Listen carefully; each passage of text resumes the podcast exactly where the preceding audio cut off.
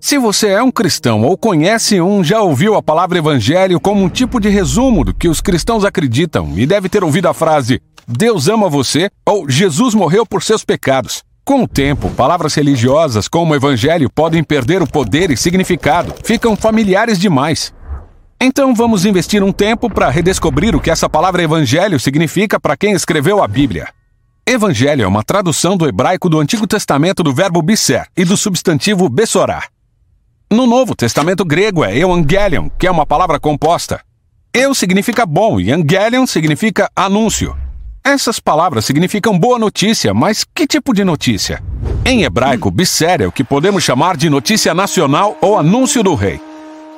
Como quando o rei Davi ouve um mensageiro bisser que o seu exército foi vitorioso na batalha, o que significa que ele permanece no seu trono governando sobre o povo de Israel. E depois que Davi morre, seu trono é passado para Salomão, seu filho. E quando ele foi declarado rei em Jerusalém, um mensageiro espalhou a Bessorá, dizendo que existia um novo governante no poder. Depois da morte de Salomão, veio uma sequência de reis que eram más notícias, e a corrupção deles levou a nação à autodestruição.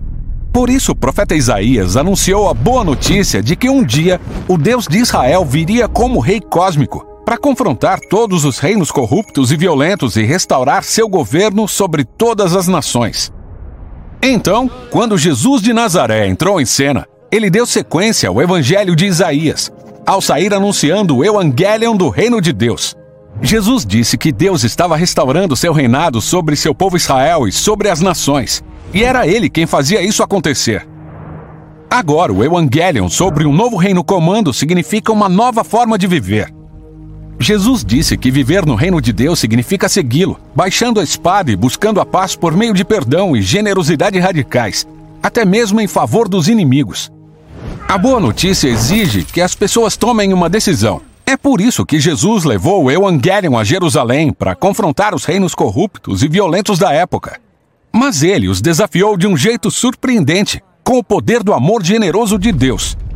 Enquanto era executado pelos inimigos, Jesus recebeu sua coroa e foi ridicularizado como um falso rei. Mas ele mostrou a verdadeira autoridade real ao perdoar os seus torturadores. Era Jesus que estava no comando naquele dia, dando a vida dele pelo pecado de outros. Então, alguns dias depois, tudo mudou. Jesus ressuscitou dos mortos como verdadeiro rei, cujo amor é mais forte que a morte.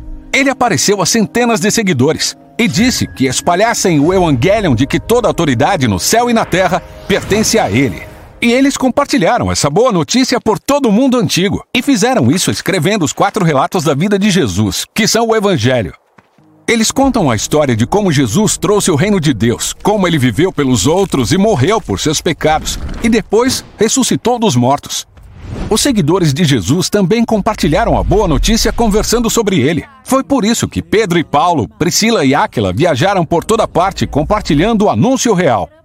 Embora pareça que os governantes do mundo estejam no comando para fazer o que quiserem, a boa notícia é que Jesus crucificado e ressurreto é o verdadeiro Senhor do mundo, o verdadeiro Rei de toda a criação.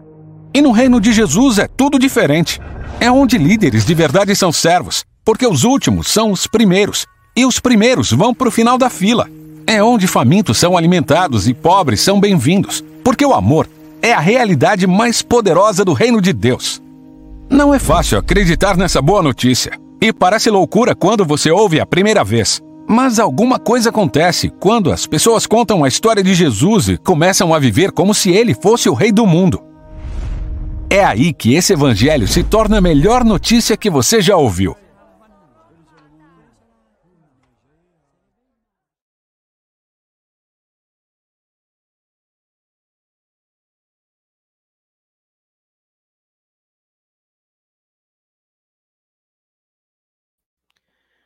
Bom dia, irmãos e irmãs, a graça e a paz do nosso Senhor e Salvador Cristo Jesus.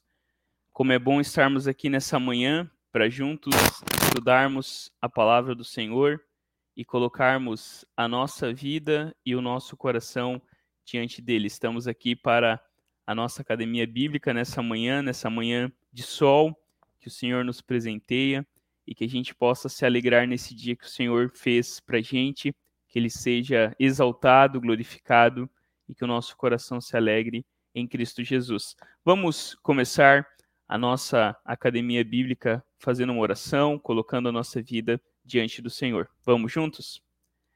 Pai bendito, nós te louvamos pela noite que o Senhor nos deu de descanso, que nos lembra do teu amor, do teu cuidado, que nos lembra que a nossa vida, Deus, ela não depende tudo da gente, pelo contrário, a gente depende em tudo do Senhor. Que em nome de Cristo Jesus, a cada dia a gente aprenda a descansar em Ti e que esse descanso nos leve a viver uma vida que realmente vive para a glória do Senhor. Que a gente gaste o nosso tempo, os nossos recursos, os dons e talentos, as bênçãos que o Senhor tem nos dado nesta vida para a tua glória, para a alegria do nosso coração e para servir as pessoas que estão à nossa volta. Nos lembra da tua boa nova e que a nossa vida possa realmente, Deus, deixar ainda mais bonito o teu evangelho. Que por meio de uma vida transformada, que por meio de um caráter sob o jugo de Jesus, a nossa vida possa realmente enaltecer a tua grandeza, a tua sabedoria, a tua graça e o teu poder. Nos ensine, Deus, nas nossas casas, nas nossas famílias, como veremos nessa manhã, a viver a nossa vida para a tua glória. É em nome de Cristo Jesus que nós oramos. Amém e amém. Amém. Meus irmãos, minhas irmãs, como é bom estarmos aqui para juntos, não é, estudarmos a palavra do Senhor. E hoje nós vamos continuar refletindo então na nossa academia bíblica sobre esse tema tão importante que Tito traz a nós, que é a igreja que queremos ser. Esse é o tema daquilo que a gente tem refletido e hoje já é o sexto encontro. Né? Nós tivemos cinco encontros falando sobre o primeiro capítulo de Tito e hoje a gente entra no capítulo 6. E no capítulo 6, do capítulo 6, perdão, no capítulo 2, a palavra do Senhor nos diz assim: ouça com fé, está aí projetado também para você acompanhar. Mas você ensine o que está de acordo com a sã doutrina. Quanto aos homens idosos, que sejam moderados, respeitáveis, sensatos, sadios na fé, no amor e na perseverança. Do mesmo modo, quanto às mulheres idosas, que tenham conduta reverente, não sejam caluniadoras, nem escravizadas a muito vinho, que sejam mestras do bem, a fim de instruírem as jovens recém-casadas a amar o marido e os filhos, a serem sensatas, puras, boas donas de casa, bondosas, sujeitas ao marido, para que a palavra de Deus não seja difamada. Do mesmo modo, quanto aos mais jovens, exorte-os para que em todas as coisas sejam moderados. Seja você mesmo um exemplo de boas obras. No ensino, mostre integridade, reverência, linguagem sadia e irrepreensível, para que o adversário seja envergonhado, não tendo nada de mal a dizer a nosso respeito. Quanto aos servos, que sejam em tudo obedientes ao seu Senhor, dando-lhe motivo de satisfação, que não sejam respondões, nem furtem, mas que deem prova de toda fidelidade, a fim de que em todas as coisas manifestem a beleza da doutrina de Deus, o nosso Salvador. Vamos fazer mais uma oração neste momento? Pai bendito, nós queremos colocar a nossa vida diante de Ti diante desse texto, que para nós é palavra do Senhor, que esse texto, Deus, possa realmente transformar a nossa vida, o nosso coração, para que cada um de nós, os mais velhos, as irmãs mais velhas, os irmãos mais jovens, os servos, nós que lideramos, nós que fazemos parte da tua igreja, possamos realmente, Deus, trazer glória ao teu nome, trazer honra a ti, por meio de uma vida submissa ao Senhor. Que em todas as coisas dentro das nossas famílias a gente possa realmente mostrar o teu amor, o teu poder e uma vida que foi realmente alcançada pela tua graça. Em nome de Cristo Jesus que nós oramos. Amém e amém. Amém. Meus irmãos, minhas irmãs, a primeira coisa para a gente começar, eu quero relembrar aquilo que a gente viu no primeiro capítulo. E basicamente, a gente pode resumir o primeiro capítulo em três partes. Paulo enfatiza a importância da pregação da palavra. A pregação da palavra é fundamental para a nossa caminhada cristã. A pregação da palavra, né, a gente pode dizer, é o carro-chefe aí, é o centro daquilo que nós fazemos enquanto igreja de Cristo Jesus. O próprio Jesus disse que os seus discípulos estavam sendo santificados pela sua palavra. Paulo vai dizer que a fé vem por ouvir e ouvir a palavra de Cristo. Ele diz que Deus né, aprove ao Senhor salvar os que creem né, por meio daquilo que era pregado, a mensagem que revela Cristo Jesus como Senhor e como Salvador. A gente precisa pregar a palavra. Se você parar para pensar, e a gente enfatizou isso, tudo que a gente faz na igreja é para colocar irmãos e irmãs sob a palavra do Senhor.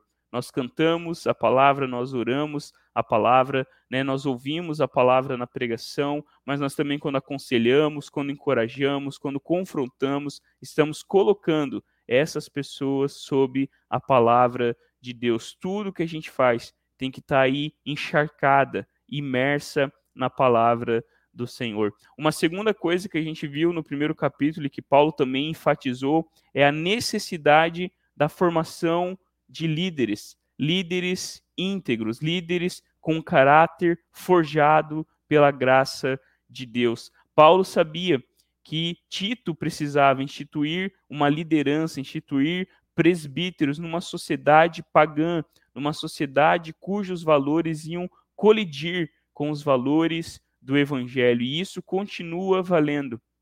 A igreja precisa focar na formação de líderes, pessoas que realmente estão né, vestindo a camisa, pessoas que realmente foram alcançadas com a graça de Deus e por meio das suas vidas, né, por meio do conhecimento do Senhor, por meio de uma vida transformada, podem então tornar ainda mais visível a graça do Senhor. A gente vê isso né, na igreja primitiva, a importância de uma liderança realmente transformada e uma liderança transformadora. A gente vê isso nas cartas de Paulo, de Pedro, dos apóstolos, a importância da igreja naquele período de perseguição ter homens e mulheres que realmente né, se tornava ali né, o fundamento, se tornava ali exemplo para aqueles que viriam. E isso é muito importante porque a gente aprende com exemplos, a gente precisa de líderes à frente da igreja, a gente pode aplicar isso em outras esferas,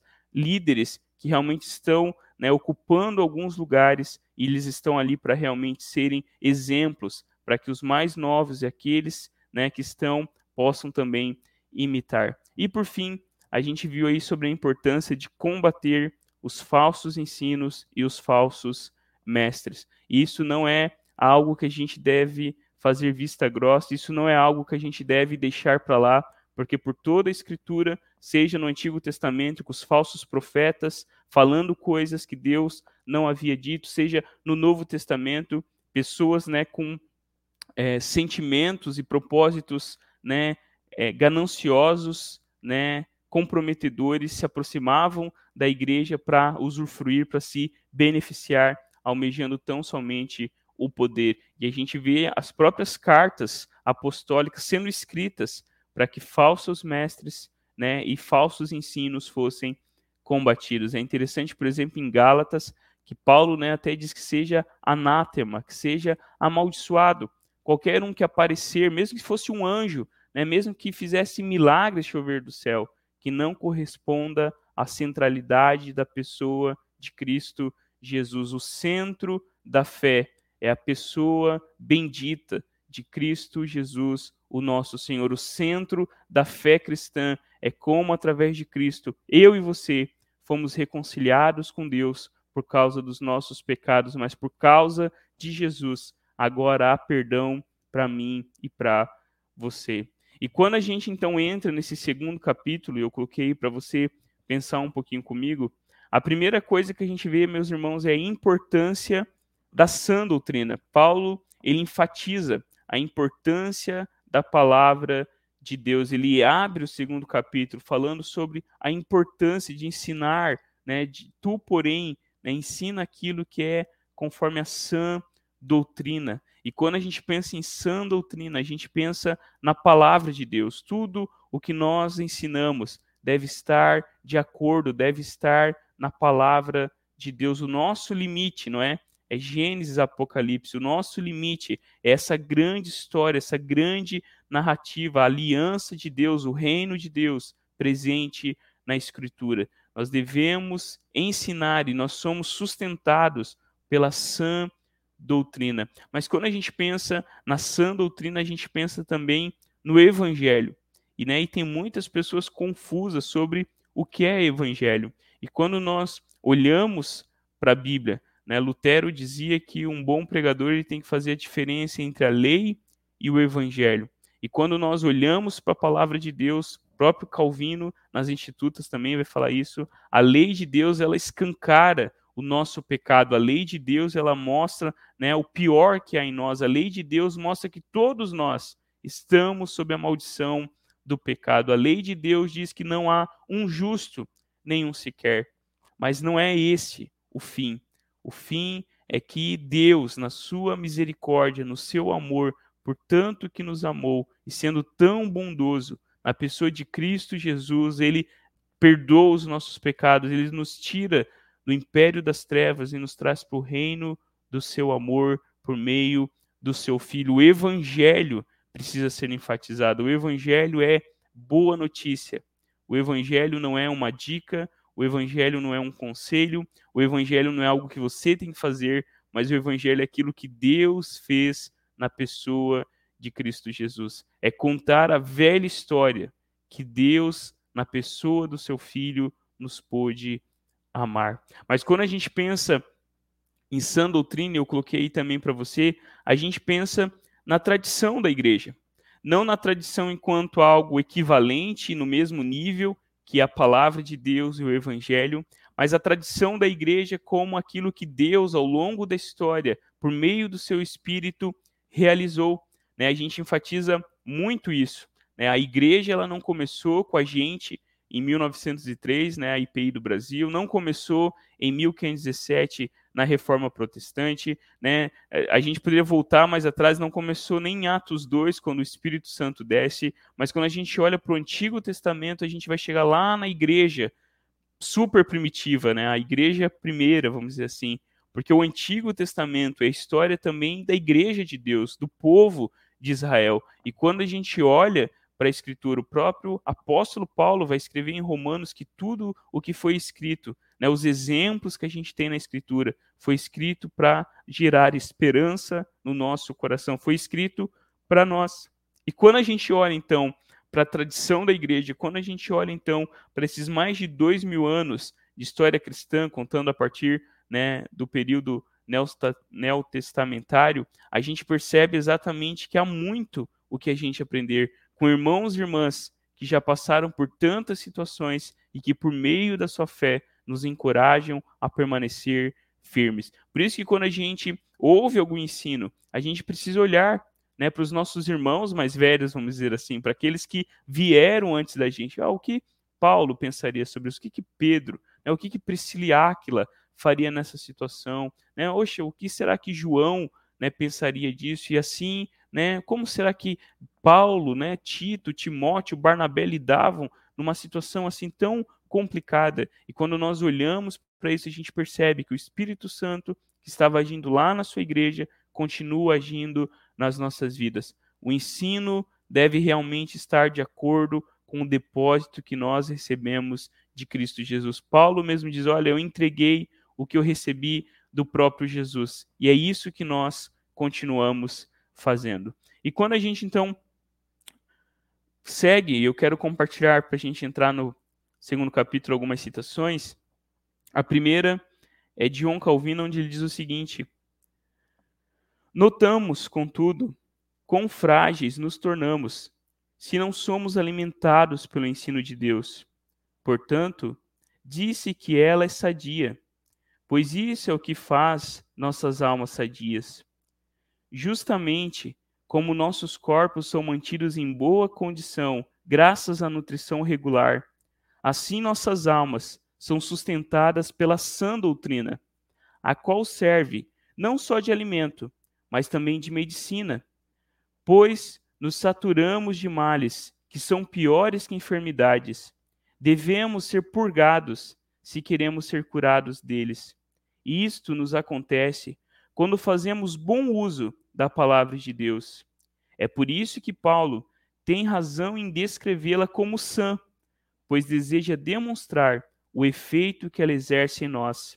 Ela nos restaura quando estamos doentes e nos mantém sadios, de modo que possamos a ter, passamos a ter força de engajar-nos no serviço de Deus. Nada nos impede de ser purificados de nossos erros e da contaminação que nos afasta da vereda certa.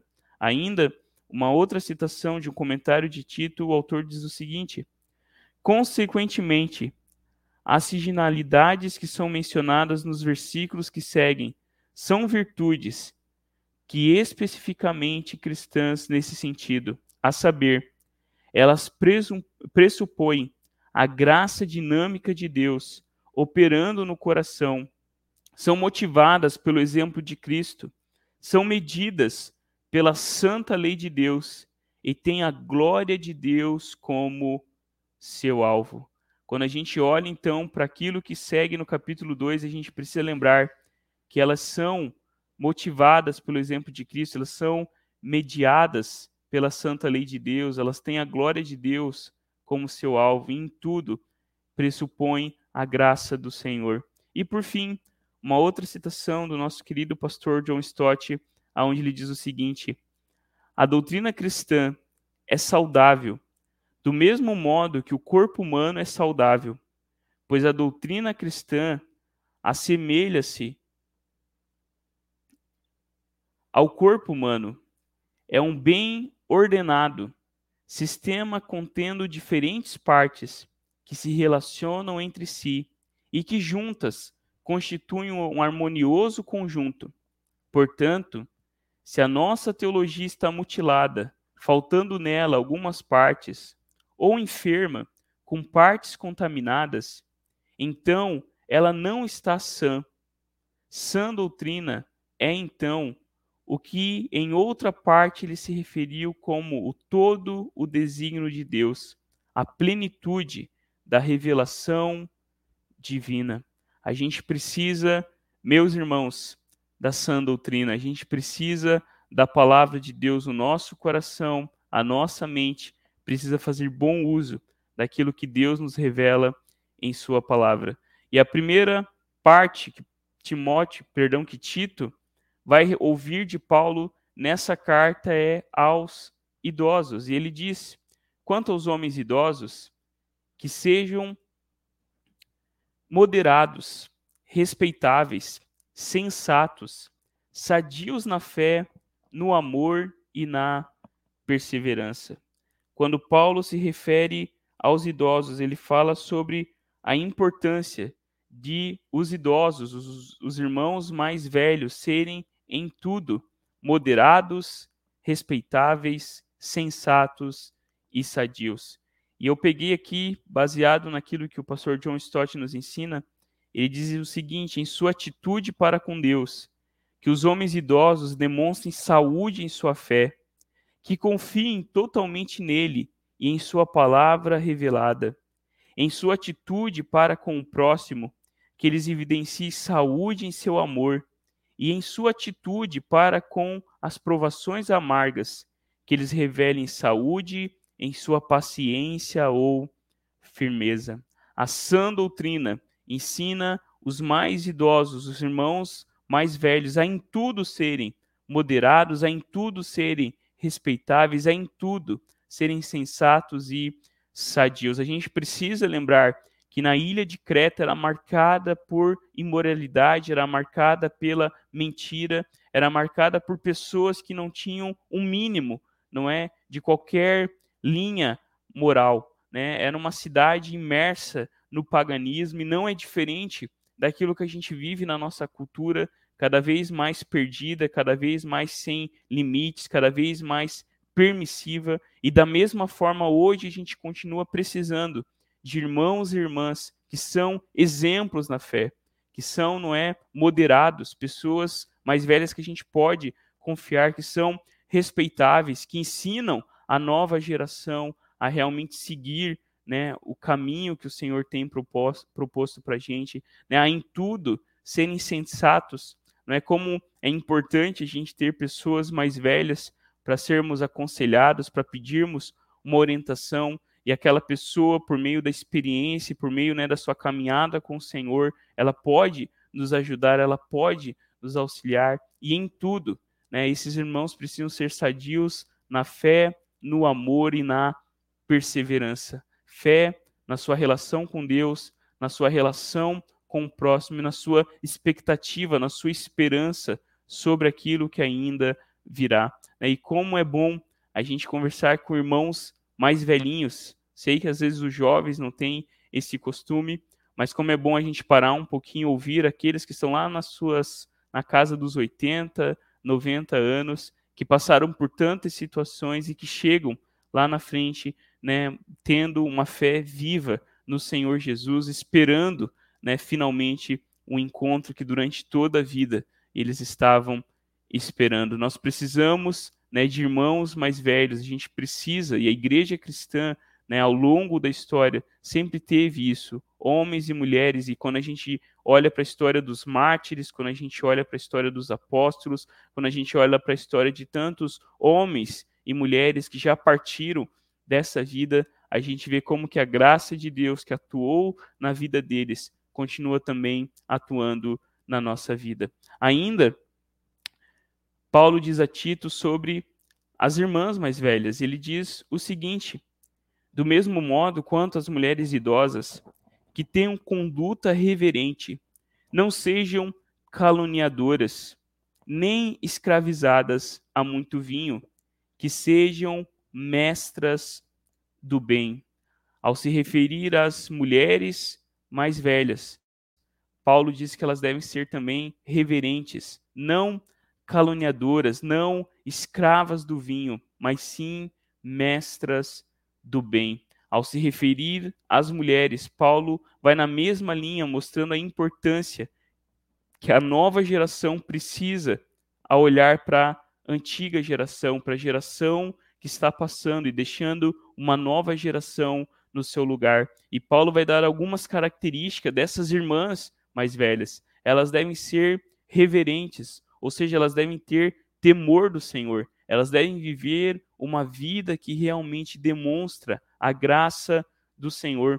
Paulo diz ainda, né, uma coisa muito importante sobre a questão da língua, da calúnia, da difamação. E Paulo diz, né, que as mulheres não devem ser caluniadoras, não devem contar mentiras, não devem espalhar boatos. Pelo contrário, em outras situações, ele diz que as mulheres devem realmente né, expressar a graça de Deus. Paulo nos ensina que a nossa boca deve ser usada para a glória do Senhor. Nós devemos usar as palavras, nós devemos usar né, esse dom, podemos dizer, né, tão bonito que Deus nos deu, que é a fala, que é a linguagem, seja né, por meio da oralidade ou de outras linguagens corporais que a gente tem, mas a gente deve usar não para caluniar, não para levantar falso testemunho, mas sim para expressar a graça de Deus, abençoar aqueles que estão à nossa volta. E como a gente precisa de irmãs que abençoam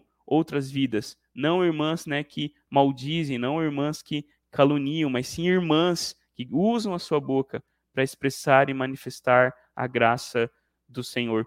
Paulo ainda diz, né, nem escravas do vinho, né? Naquela cultura e na nossa cultura não é diferente. A gente precisa lidar com algumas situações que se tornam vícios, que nos tornam escravos, e a gente precisa deixar isso, tudo aquilo que se torna indispensável na nossa vida, tudo aquilo que se torna um vício, tudo aquilo que a gente precisa ter, a gente se tornou escravo daquela situação. E num período né, que tanto homens como mulheres né, participavam de tantos rituais estranhos, Paulo chama as mulheres a não serem escravas do vinho. Percebo que ele fala isso aos presbíteros também. É um ensino, né, que abrange a todos nós. E nós não podemos ser escravos de nada, de nenhum vício, né, aquilo que realmente nos domina, aquilo que começa a interferir na nossa vida comum. E por fim, ele vai falar de algo muito importante. Ele vai falar que as mulheres mais velhas devem ser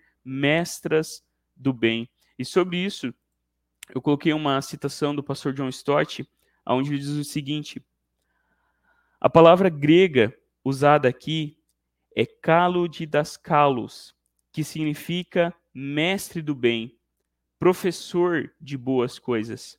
A palavra não se refere à instrução formal, mas sim ao conselho e encorajamento que elas podem dar em particular, pela palavra e exemplo. Não se trata aqui de um ensino formal, mas de uma pedagogia que se desenvolve na urdidura da vida. Como nós precisamos que as irmãs mais jovens, que as moças da igreja olhem para as irmãs mais velhas e essas irmãs sejam exemplos na palavra e na conduta. Como é interessante quando a gente pensa em tantas situações que envolvem a vida dos mais jovens, e a gente olha para aqueles que já passaram pelos 20, 30, 40 anos, e esses irmãos eles podem nos encorajar por meio da palavra, por meio do exemplo, e as meninas precisam, né, num tempo em que é, os modelos, os exemplos são aquilo que está na tela, do outro lado ensinando e levando tantos jovens a seguir por caminhos sem qualquer limite, né, a seguir por caminhos né, que, como diz o autor de Provérbios, que parece de vida, mas que o fim, a gente sabe, são caminhos de morte.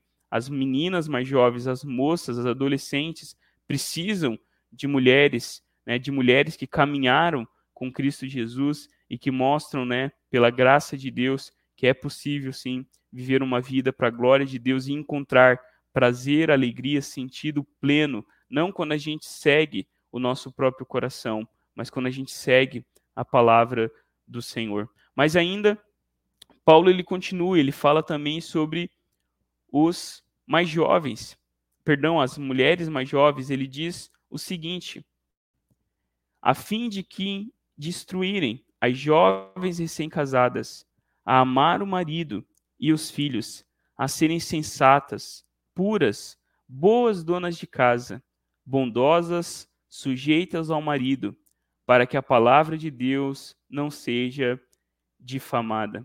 Quando a gente pensa sobre esse ensino do apóstolo Paulo, tinha talvez o mesmo né, significado naquele período em que não havia qualquer questão moral né, em vigência, né, era uma sociedade que estava ali dada aos seus próprios instintos carnais.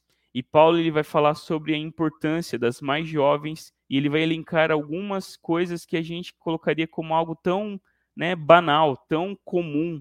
Né? A gente, ah, mas isso aí o que, que tem de especial? Né? Mas Paulo vai falar que as irmãs mais velhas, elas devem ser reverentes, elas não devem ser caluniadoras, elas não devem ser né, escravas do vinho, elas devem ser mestras do bem, para que as mais jovens sejam instruídas a quê? Amar o marido e os filhos, a serem sensatas, puras, né, boas donas de casa, bondosas e sujeitas ao marido. Se de fato, por um lado, e aqui a gente né, não compactua com o abuso, com a violência, né, com um ensino incorreto de que a mulher ela não tem opinião, de que a mulher ela não pode falar nada, não é isso que a Bíblia ensina. Qualquer relacionamento, não é que a mulher ela tem que se rebaixar. Isso não é um relacionamento bíblico, porque a palavra de Deus nos ensina de forma cabal que homem e mulher foram criados à imagem de Deus, têm o mesmo valor, têm a mesma dignidade, não têm um valor menor um do que o outro. Né? Por um lado, numa sociedade que a gente vive, a gente deve sim combater homens cristãos, não é que têm uma visão totalmente equivocada do que é o papel da mulher, de qual é o seu papel. Meus irmãos, é muito simples de resolver. Homem e mulher, o casamento simboliza a relação de Cristo e a igreja. O marido exerce, ele, né, ele torna visível, ele torna palpável o papel de Cristo. E o papel do marido é amar a esposa, como Cristo amou a igreja. Quando o marido ama a sua esposa, a esposa floresce. Submissão não é escravidão, não é sujeição, mas submissão é ambos estarem na mesma direção, na mesma missão. Até porque aquele trecho da carta de Paulo que fala né, das mulheres serem submissas ao marido começa dizendo: sujeitem-se uns aos outros em Cristo. Ambos estão, como discípulos, em sujeição ao domínio, ao discipulado de Cristo Jesus. Ambos estão sob o senhorio de Cristo Jesus. E quando né, Paulo ensina isso continua sendo importante, a gente precisa ensinar as mulheres a serem, a amarem o marido e os filhos. Numa geração que cada vez mais, por vários fatores, o casamento é desprezado, a maternidade é desprezada, a gente é encorajado a incentivar essas coisas como bênção de Deus. Enquanto eu estava pensando nisso, eu lembrei de duas situações. Primeiro, o Salmo, né, que vai falar que bem-aventurado é o homem que teme ao Senhor, né, aquele que a sua mulher é como, né, uma videira, os seus filhos, né, como parreira. Feliz é o homem, né, que enche a sua aljava de filhos, não será envergonhado, né, quando tiver que enfrentar o inimigo. O salmista enaltece a vida familiar como bênção de Deus. Vejam que aqui novamente Paulo ele encoraja e incentiva, irmãos, que vida familiar é o auge. Viver como marido, como mulher, ter filhos, não é? É para Deus bênção sem fim. Eu, e uma segunda situação que eu lembrei quando estava pensando sobre isso foi um pastor que eu sigo nas redes sociais, inclusive eu recomendo, Guilherme de Carvalho, principalmente sobre a questão da fé pública. Esse pastor, né, ele escreve até num jornal sobre a relação da fé cristã e a cultura, e ele post, postou dizendo que a sua filha né, estava grávida, ele colocou assim, subir na vida. Eu subi na vida, porque agora eu não sou mais só filho, pai, mas agora eu sou avô. E quando a gente olha para essas coisas, subir na vida para o Senhor, para a palavra, é viver em família. Subir na vida não é alcançar grandes coisas, não é fazer um grande nome, mas subir na vida não é a gente seguir o caminho de Babel. Subir na vida é a gente olhar para a história do pai da fé Abraão e por meio dele e da sua família bagunçada, todas as outras famílias seriam abençoadas, porque nessa linha comum de uma família comum que saiu lá de Ur dos Caldeus, que passou por Canaã e passou por tantas coisas, dessa linha viria o Salvador. E quando a gente pensa então sobre o papel das mulheres mais jovens, elas devem amar o marido os filhos, elas devem ser sensatas, puras, boas donas de casa, bondosas e sujeitas ao marido. Qual é a motivação, diz o pastor John Stott? Deveria regular a conduta da mulher crente? O vetor principal a nortear-lhe a postura é para que a palavra de Deus não seja difamada. A insubmissão da esposa ao marido seria um escândalo para o evangelho. A nossa vida é uma ponte ou uma muralha, aproxima as pessoas de Deus ou as afasta. Quando a gente pensa sobre isso, a gente precisa de fato lembrar que tudo o que está em jogo, e Paulo vai escrever na sua carta qual deve ser a relação, por exemplo, de uma mulher com um homem que não é cristão, e lá ele dá orientações, e o centro daquilo é novamente para que a palavra de Deus não seja difamada, mas sim para que a palavra de Deus possa receber a glória e o louvor que é devido. Meus irmãos, ainda Paulo ele vai falar sobre o próprio Tito, ou melhor, sobre os mais jovens. E ele diz: do mesmo modo quanto aos mais jovens, exorte-os para que em todas as coisas sejam moderados, né? João diz na sua carta que ele escreveu aos jovens porque os jovens são fortes. E eu, um tempo atrás, escutei o meu amigo Vitor dando um estudo lá na igreja dele em, em Jacareí, e ele falou que os jovens são fortes, mas não são sábios. E é por isso que aqui Paulo novamente diz, não é, que os jovens devem ser moderados, em tudo sermos moderados. Eu ainda me considero um jovem rapaz, e geralmente quando a gente é jovem, se tem uma coisa que a gente é bom é em força e desequilíbrio, né? em força e insensatez. Nós somos fortes de um lado e estúpidos, né? eu acho que na mesma proporção ou até maior. E é por isso que Paulo então diz que em todas as coisas os jovens devem ser moderados. não é? é a idade que a gente faz muita coisa sem pensar, que a gente segue os impulsos, os nossos próprios achismos, mas o que Paulo e a palavra de Deus nos ensina é que em todas as coisas nós devemos ser moderados, porque isso é um fruto do espírito, domínio próprio. E sobre isso nós lemos assim: Isso porque não há dúvida de que Paulo está pensando no controle do temperamento e da língua, da ambição e da avareza, e especialmente dos apetites carnais, incluindo compulsões sexuais, de modo que o jovem cristão permaneça dentro do imutável padrão cristão de castidade antes do casamento e de fidelidade depois dele. Paulo encoraja o domínio próprio e a necessidade de apoio. Quando a gente pensa sobre isso, a gente precisa lembrar do padrão que o pastor John Stott coloca aqui, imutável, da palavra do Senhor. Castidade antes do casamento e fidelidade depois do casamento. Eu sei que a gente está numa cultura totalmente maluca, aonde né, as antigas formas de amor né? Lembrando uma música que muita gente conhece, toda forma de amor, né, é válida, toda forma de amor é possível, mas a gente precisa lembrar que a palavra de Deus não muda.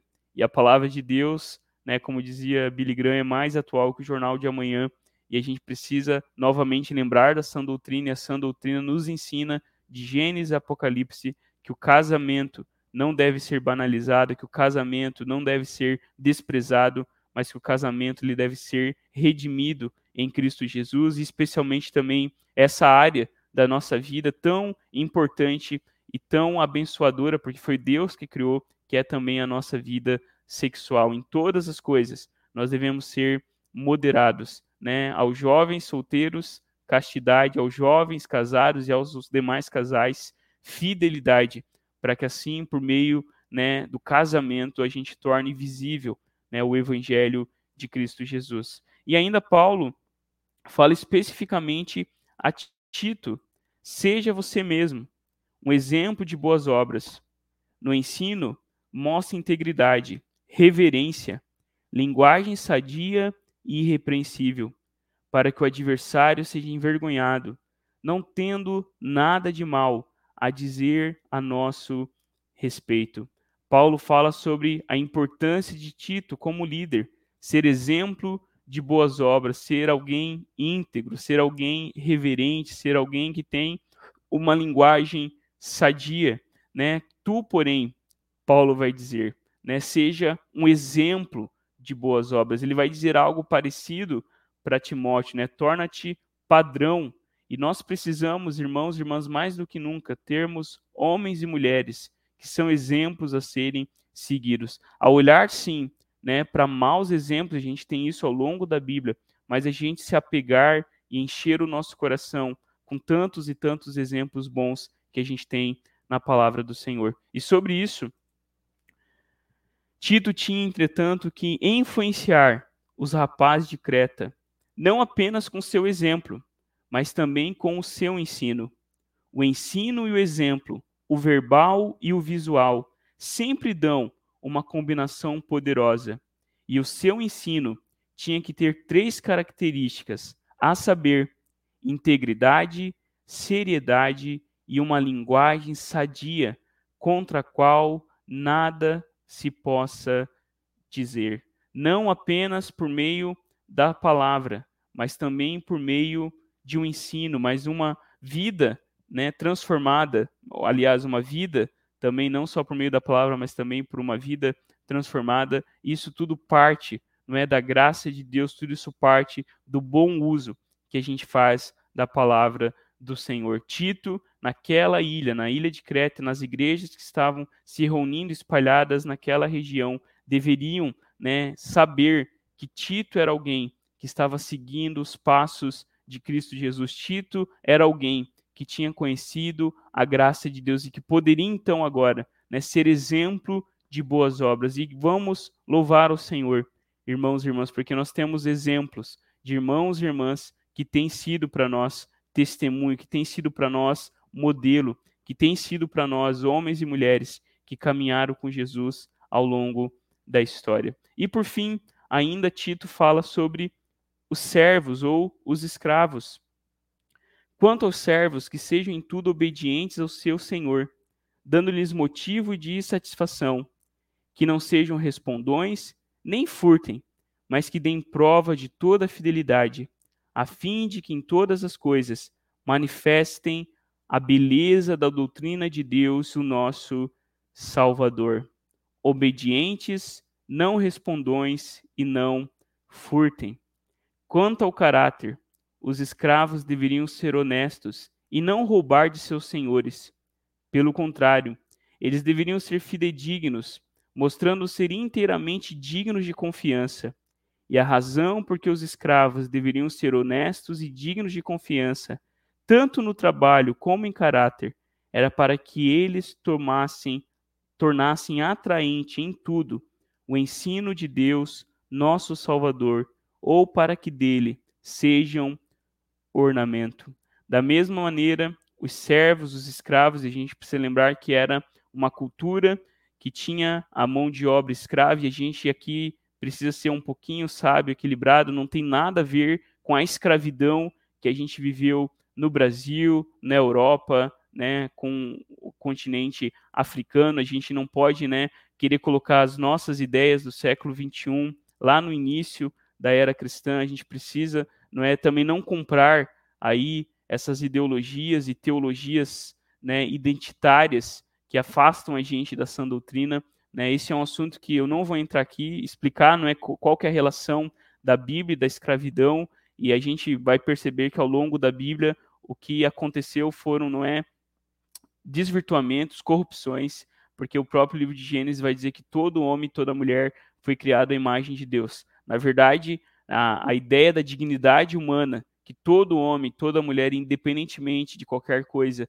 tem um valor intrínseco, tem um valor em si mesmo, é uma doutrina cristã, não é? Não é algo que foi o iluminismo que trouxe, não foi algo que a ciência trouxe, mas é algo que era um ensino bíblico desde o começo do Gênesis. Se né, nas outras histórias criacionais apenas né, o rei foi criado à imagem de Deus, Gênesis ele destrói tudo isso, né, ele acaba com esses falsos deuses, colocando que Deus criou homem e mulher, ou seja, todo homem, toda mulher foi criado à imagem do Senhor. Mas nesse contexto, Paulo vai dizer que né, os escravos, que não tinha nada a ver também com cor de pele, eles deveriam ser obedientes, eles não deveriam ser respondões e eles deveriam sim, não é, não furtar os seus donos. Talvez a gente poder lembrar da carta, né, que Paulo escreve né, a Filemon, né, intercedendo pela vida de Onésimo, né, aquele escravo que havia fugido, mas que lá na prisão foi alcançado com a graça de Deus. E Paulo diz que ele deveria receber não mais como escravo, mas sim como um irmão no Senhor. A gente pode aplicar isso nas nossas relações, não é, enquanto profissionais, a sermos obedientes em tudo, né, a sabermos, por mais que isso é questionável, né, em todas as situações, né, que aquele que é o nosso chefe, aquele que é o nosso gestor, aquele que é o nosso líder, a gente deve sim obediência, a gente deve né, tratar com respeito, a gente deve sim se submeter às ordens, afinal a gente assinou um contrato e está ali para trabalhar, a gente não deve ser respondão, não é ficar criticando, ficar né, resmungando, né, e isso a gente vê acontecendo muito, e como cristãos a gente não deve responder, e aqui eu até colocaria, né, não deve ficar falando mal da empresa, falar mal do patrão, né? principalmente a gente que é cristão, a gente deve abençoar o lugar que a gente trabalha e não enaltecer os problemas e as coisas negativas e também não furtar. Né? Naquele período era comum, ao longo da história, era comum as pessoas roubarem umas às outras e Paulo diz: olha, não furtem. Pelo contrário, né, que a vida de vocês seja de fato um, ornamento para a glória do Senhor. Que a nossa vida enquanto trabalhadores né, possa também né, enaltecer a graça de Deus, a glória de Deus que nos alcançou na pessoa de Cristo Jesus. Amém? Meus irmãos, eu quero terminar com essa citação, o tempo já está passando, aonde o pastor John Stott diz o seguinte: Por três vezes, ao tratar nesses versículos do comportamento cristão de diferentes grupos de pessoas, Paulo deixa transparecer sua constante preocupação quanto ao efeito do testemunho cristão perante o um mundo não cristão. Por duas vezes, ele se refere-se à doutrina cristã. As esposas jovens teriam que ser puras e bondosas, para que a palavra de Deus não fosse difamada. Os escravos domésticos deveriam ser honestos e confiáveis, para que o evangelho se adornasse ou se embelezasse. Essa é a alternativa. A doutrina cristã é a doutrina de salvação, uma gema chamada de ensino de Deus nosso Salvador. Assim, ou não damos evidência alguma de salvação, caso em que a pedra preciosa do Evangelho perde todo o seu brilho, ou então damos uma boa evidência da salvação, vivendo uma vida que manifeste a glória de Deus, de forma que essa joia fique brilhando com um fulgor bem maior. A nossa vida pode dar um ornamento ou um descrédito ao evangelho. E eu termino com esse desafio para mim e para você. A nossa vida, ela realmente é um ornamento ao evangelho ou a nossa vida é um descrédito ao evangelho. Que a graça de Deus possa realmente levar a gente, enquanto homens e mulheres mais velhos, homens e mulheres mais jovens, enquanto servos, enquanto trabalhadores, a viver para a glória do Senhor e manifestar o seu poder. Vamos orar? Senhor bendito, nós queremos neste momento derramar a nossa vida diante de Ti e pedir que em todas as coisas a Tua graça, o Teu poder, a Tua palavra transforme a nossa vida para que por meio de um testemunho corajoso e firme, um testemunho cristão, um testemunho de que Cristo vive, vive na sua igreja, igreja que é transformada, igreja que é desafiada, igreja que tem seguido o teu caminho. Levanta homens e mulheres, exemplos de fé. Levante jovens, ó Deus, jovens homens, jovens mulheres, fortes, para que a tua missão continue que em todas as situações, nas nossas relações, a gente possa realmente trazer glória ao teu nome, viver para a tua glória, que o teu nome seja exaltado, em nome de Jesus que nós oramos. Amém e amém. Amém. Meus irmãos, minhas irmãs, que o Senhor nos abençoe, que o Senhor nos guarde e que em todas as coisas a gente viva para a glória de Deus. Fique na paz, não se esqueça, hoje à noite a gente tem o nosso culto ao Senhor você é convidado a estar junto com a gente. Hoje a gente vai celebrar a ceia. Hoje o nosso irmão Leandro estará trazendo a palavra de Deus e você é convidado a estar junto com a gente. Que Deus abençoe a sua vida, que Deus abençoe o seu coração, que em todas as coisas a gente possa sempre, sempre derramar a nossa vida e o nosso coração diante do Senhor. Fique na paz, descanse. Hoje é domingo, venha adorar ao Senhor junto com a gente em nome de Jesus, amém. Você não sabe o que vai acontecer amanhã. Até ontem, tudo estava certo. Agora não está mais. Sua liberdade, vida social, planos, tudo mudou. Cada dia uma nova notícia. E você já não sabe em qual delas acreditar. É tanta informação, tantos sentimentos ao mesmo tempo. O medo te invade como um vírus. Mas não entre em desespero. Mesmo que o mundo não seja mais o mesmo. Mesmo que você não puder fazer nada por isso. Calma. Existe uma paz maior que o medo.